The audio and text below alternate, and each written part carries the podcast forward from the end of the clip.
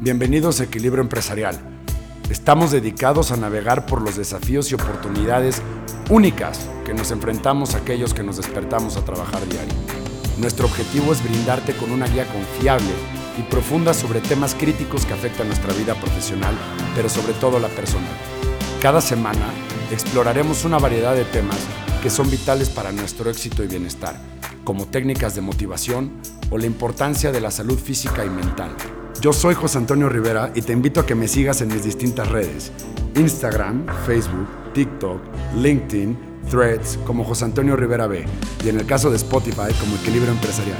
Sígueme porque juntos la vamos a romper.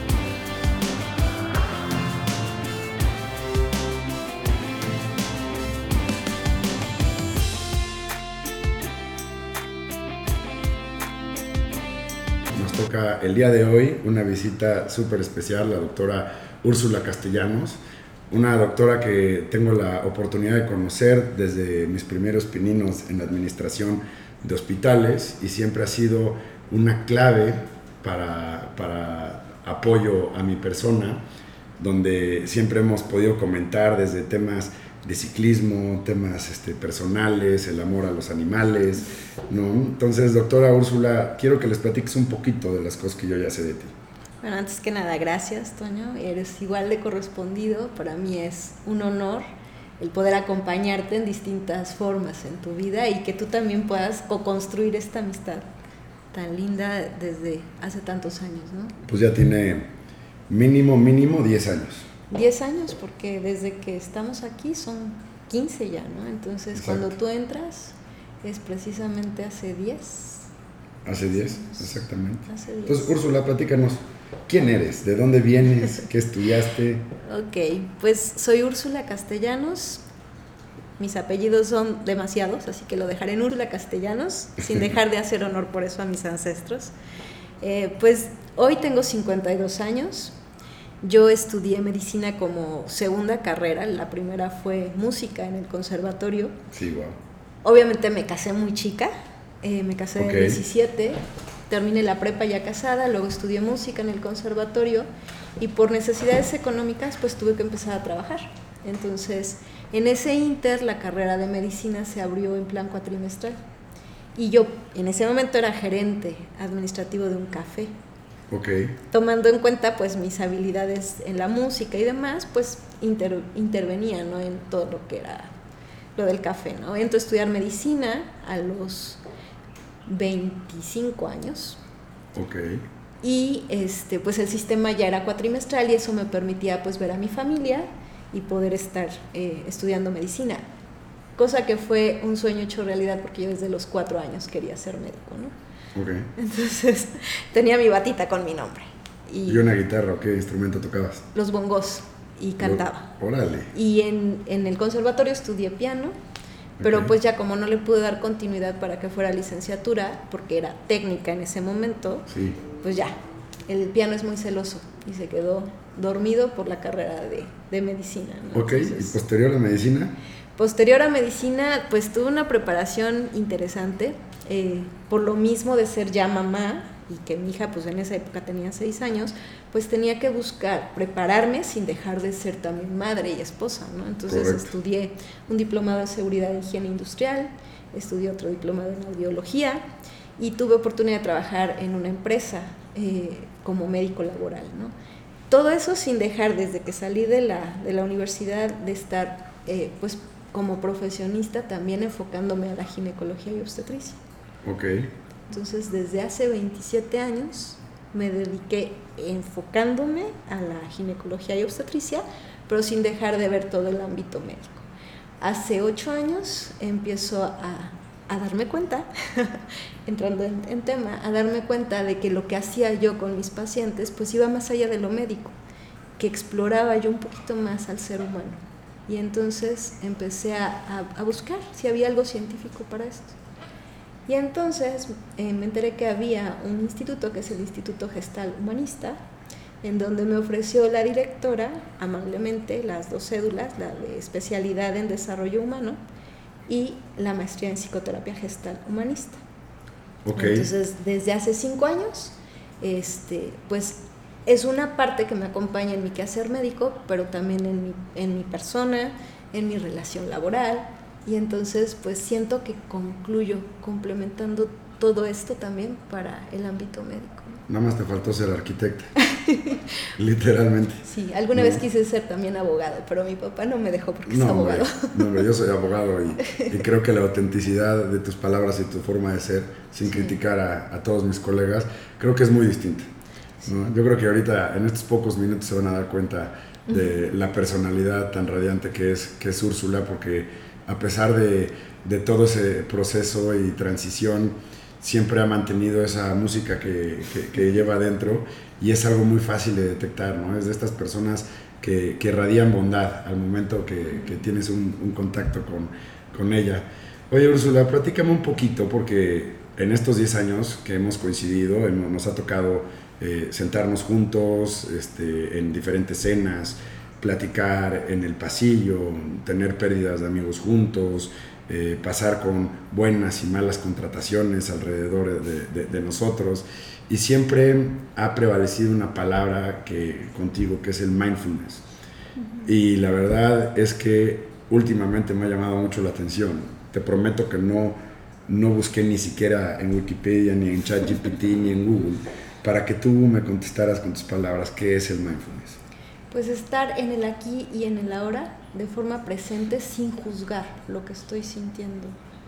Entonces es estar presente, presente de saber de mí misma en dónde estoy, qué estoy sintiendo, qué emociones están generándome, el estar con mi cuerpo, el sentirme en este espacio, aquí y ahora. Entonces, eso en el mindfulness podría llamarse una definición, pero finalmente se puede aplicar en muchas otras cosas. ¿Tiene algo que ver como el pasado ya pasó y el futuro todavía no llega? Sí, así es. De hecho, eh, todas estas corrientes eh, versan en estar eh, trascendiendo lo que es el estrés, lo que es estar como angustiado. ¿Por qué? Porque si yo estoy en mi pasado, pensando en lo que me pasó, yo voy a estar muy triste y deprimida. Y si yo estoy pensando en mi futuro, lo que voy a estar es ansiosa y angustiada. Claro. Entonces me pierdo pensando en algo que ya no existe y en algo que en el futuro tampoco existe porque no está pasando. y entonces transito en estas dos cosas y me pierdo del estar presente, del estar conmigo en lo que está pasando y me pierdo a lo mejor de oler el café que estoy tomando contigo, claro. de tu compañía, por estar pensando, ¿y ahora qué me va a preguntar? no tiene nada que ver con lo que preparé para preguntarte, pero es una imagen de una persona con un iPhone en la cara y el iPhone tiene unas patas como de araña, como que agarrándole la cara, ¿no? Así como, como te da la sensación de lo esclavizado que estamos en la tecnología. Y me lleva a pensar que ahora ya hay más factores de distracción de la hora, ¿no? El hecho de, de tener estos smartwatch Creo que en, en, algunas partes y en los diferentes podcasts hemos hablado que es una bendición el hecho que puedas tú diagnosticar arritmias, de que te ayuden con tu sueño, de que te ayuden a llevar un plan de ejercicio, pero el hecho de que tengas habilitado el tema de las notificaciones y que puedas estar leyendo los WhatsApps y los likes en Instagram y todo eso, siento que es un distractor o el más grande. Aparte, digo, ya peor estaría que tengas tu teléfono sobre la mesa. ¿Esto cómo, cómo influye en, el mindfulness, qué tanto va en contra, porque literalmente te saca del aquí. Sí. O sea, yo no te puedo decir si estás en el teléfono, ¿a qué, a qué te supo el café? Claro. Acabas de tocar un punto extraordinario, porque si bien estamos viviendo actualmente en una sociedad gaseosa o líquida, o sea, es algo que no tiene un fondo. O sea, si tú recibes un mensaje en el teléfono, no tiene emociones, sin embargo tú lo traduces en esa emoción. Claro. Y aunque vivimos, como bien tú dices, interrelacionados en estas nuevas formas de comunicarnos, también vivimos una soledad. Y esa soledad nos lleva a una depresión también. ¿Por qué? Porque no estás en el aquí en el ahora, pero además estás ausente con este teléfono, con estas garras que tú te imaginas, de estar con el otro. Entonces, me quita de la realidad, me resuelve cosas en la inmediatez, pero además me pierde de mi relación con el otro. El otro día me decía un amigo, llegas a tu casa cuando eres recién papá y ves juguetes por todos lados tirados y, y es un desastre, ¿no? Antes tenías un comedor precioso, todo limpio y ahorita juguetes por todos lados y me volteo y le digo, imagínate qué triste va a ser cuando ya no los veas. ¿No? Que tengan 15 años y ya no haya juguetes, ya se van con la novia, con el novio y, se hace una perdidera. Ahora, ¿cómo, ¿cómo puede beneficiar a alguien en la vida personal el mindfulness? Pues simplemente si yo soy consciente de lo que me está pasando aquí y ahora, valoro la compañía del otro, si es el caso de que esté con el otro, en este caso contigo, y entonces yo puedo entender conforme me voy sintiendo esas capacidades de poder preguntarte, de poder relacionarme contigo. Para que exista una buena funcionalidad en una relación, debe haber una relación organismo y entorno. Pero para que yo como organismo sepa cómo me voy a relacionar con mi entorno, requiero saber cómo me siento. ¿Qué estoy sintiendo con eso? Por ejemplo, yo en este momento estoy sintiendo como estoy en esta silla y lo que estoy sintiendo es una empatía enorme por ti que me representa una emoción de felicidad. ¿No? Y esta felicidad me da la confianza de poderte preguntar a ti, por ejemplo, qué te hizo hablar de mindfulness. ¿Qué me hizo hablar de, mindfulness? Mira, la verdad, em, hace ya unos, no, puedo decir meses, yo creo que ya tiene años, empecé a, leer estos libros de, autoayuda porque em, es evidente que la vida profesional te hace perder mucho tiempo pensando en cosas que no tienen valor ni sentido y tienes preocupaciones totalmente desmedidas, desubicadas de la realidad. ¿no? Tienes ansiedades, tienes miedos. En mi caso fue, me empezó a dar a raíz de ser papá como este miedo a fallecer y dejarlos desprotegidos. Me empezó a dar muchísima ansiedad cuando no estaba muy, muy metido en el trajo en tiempos libres me llenaba un poquito la ansiedad y empecé a trabajar para ver cómo la puedo eliminar. Entonces pasé por distintos libros de cambios de hábitos, de todos los de Robin Sharma, de este monje que vendió su Ferrari, el Club de las 5 de la mañana, eh, las cartas secretas del monje, Pigman, todos ya me los, me los devoré.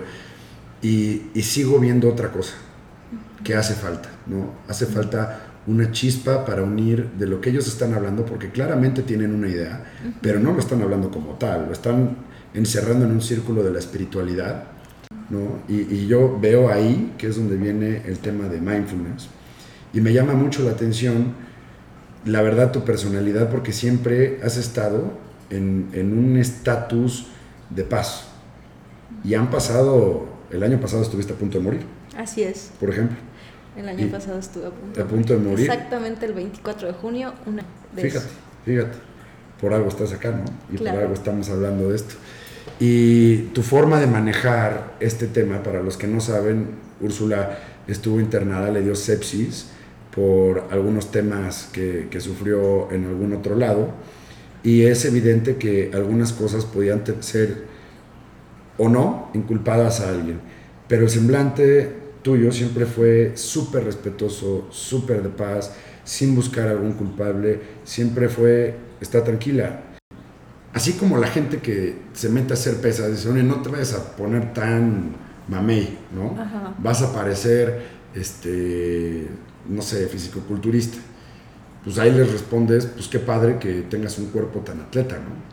En este caso hay un como mito de si tú te metes a este tipo de, ¿cómo le podemos decir?, creencias, que muchas son del lado de la India y todo este rollo, si no te vayas a encuarzar.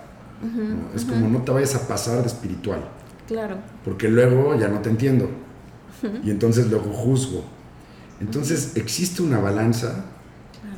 O decirte como gordito en tobogán. No, sí existe una balanza. Definitivamente, y tiene mucho que ver con esta conciencia. Y por eso yo digo, el mindfulness puede hablar de la, de, la definición y de toda esta moda y de toda esta corriente, pero en realidad no es otra cosa más que yo estoy consciente, yo estoy consciente del aquí y el ahora y con esto que estoy sintiendo qué es lo que quiero. Si yo me dejo ir como gorda en tobogán, voy a llegar a un punto en donde voy a fugarme de la realidad. Okay. Porque algo que a mí me mantiene en mi realidad es la referencia del otro. Entonces, si en mi relación con el otro yo estoy corroborando lo que yo estoy percibiendo de mí. Entonces tengo un filtro para poder saber hasta dónde voy en el equilibrio o hasta dónde ya me estoy desbordando. Porque entonces bien dices, o caería yo en el aislamiento neurótico para estar medita y medita y medita y dejaría de pues interrelacionarme, ¿no? O me voy a querer cambiar al mundo. Pero entonces, ¿qué es lo que me va a dar la pauta? Saber de mí con relación al otro. Claro. Hay un punto padrísimo, ahorita que, estás hablando de esto, de, de los límites, más que ponerte un, límite sobre una filosofía que es tan bondadosa, yo lo veo que es ponerte un límite sobre la realidad del mundo en el que te estás relacionando, ¿no? Porque también no puedes dejar de trabajar, no puedes dejar de perseguir lo material, y eso te lo dicen todo este tipo de libros. Así es. Una cosa, o sea, la riqueza material no está peleada con la riqueza espiritual, simplemente no te olvides de las balanzas que debes de, llegar a tener. Ahora, ¿qué, ¿qué consejo me podrías dar a una persona que no ha tenido un contacto con nadie de mindfulness, más que contigo, para empezarlo a practicar. O sea, a ver, no tengo la menor idea. Sigues hablando de mindfulness y yo creo que el 80% de los que te escuchamos en este momento no sabemos bien de lo que se trata. Sabemos que es estar presentes con uno mismo y en, y dónde estás. Pero ¿cómo empiezas? Puedo decirte esto que te estoy diciendo. Entonces tomo conciencia de mí, apaciguo mi mente, porque mindfulness apuesta a que dejes de estar pensando y revoloteando en la cabeza. Por supuesto. Y a la hora en que yo confirmo que en realidad lo que estoy pasando es reflexión, entonces puedo decírtelo. Sin embargo, esto es un hábito que haces todos los días cuando te relacionas. Estar en mindfulness significaría un poquito más en privado. Entonces, un poco a lo mejor respirar y sentir cómo están mis pies sobre el piso, si se siente duro, si mis rodillas están tocando el ángulo de la, de la este, silla, si mi espalda está teniendo contacto con mi respaldo y cómo está mi respiración. Y entonces asumir lo que yo estoy sintiendo me dejaría en paz en mi mente para callarme o hacer una pregunta y decirte, con esto que te estoy diciendo, ¿cómo te sientes tú? Bien, creo que sí estamos llegando al, punto de, comprender hacia dónde va. Todo, todo esto, como los hábitos de, respiración, que lo hablamos en... Es, un punto que está de la mano en todo, ¿eh? en los temas de estrés, en los temas de ejercicio, en los temas del sueño, en los temas de la ansiedad, siempre la respiración está. Y este, estos pasos repetitivos que tú llevas es como una pausa. Y eso es lo que estoy encontrando de común denominador en todos estos métodos que puedo hacer. Es. tener una pausa de razonar la posición actual en la que te encuentras. Una, sentirte cómodo con lo que estás viendo, que no te estrese la necesidad del cambio y dos, si vas a empezar la inercia de un cambio, no tengas expectativas de cuál va a ser el resultado. Y por otro lado, también recordamos que tú me enseñaste los tres filtros de Sócrates. Así es. Que me imagino que es algo que también te, trajo el mindfulness. También me trajo el mindfulness y también me trajo la vida. Y después de prepararme. Otra vez. Pues que si me vas a decir algo, tienes primero que pensar si es verdad lo que me vas a decir. Claro. Y ya que sepas si es verdad lo que me vas a decir, vamos a saber si es bueno esto que me vas a decir. tiene un trasfondo bondadoso. Un trasfondo bondadoso, o sea, sí es compasivo. Ok. Porque eso sí he aprendido a dejar de enjuiciar en bueno y, en malo. ¿No? Correcto. Es compasivo, es amoroso lo que me vas a decir. Y después, y el último y el más importante, y en donde a veces te quedas callado y ya no me platicas nada, o yo no te platico nada, es, ¿tiene una utilidad esto que me estás diciendo? ¿Va a servir de algo? para el otro o para nosotros como empresa o, o para quién, ¿no? Y entonces, pues yo más de una vez me he quedado callada cuando yo me la aplico.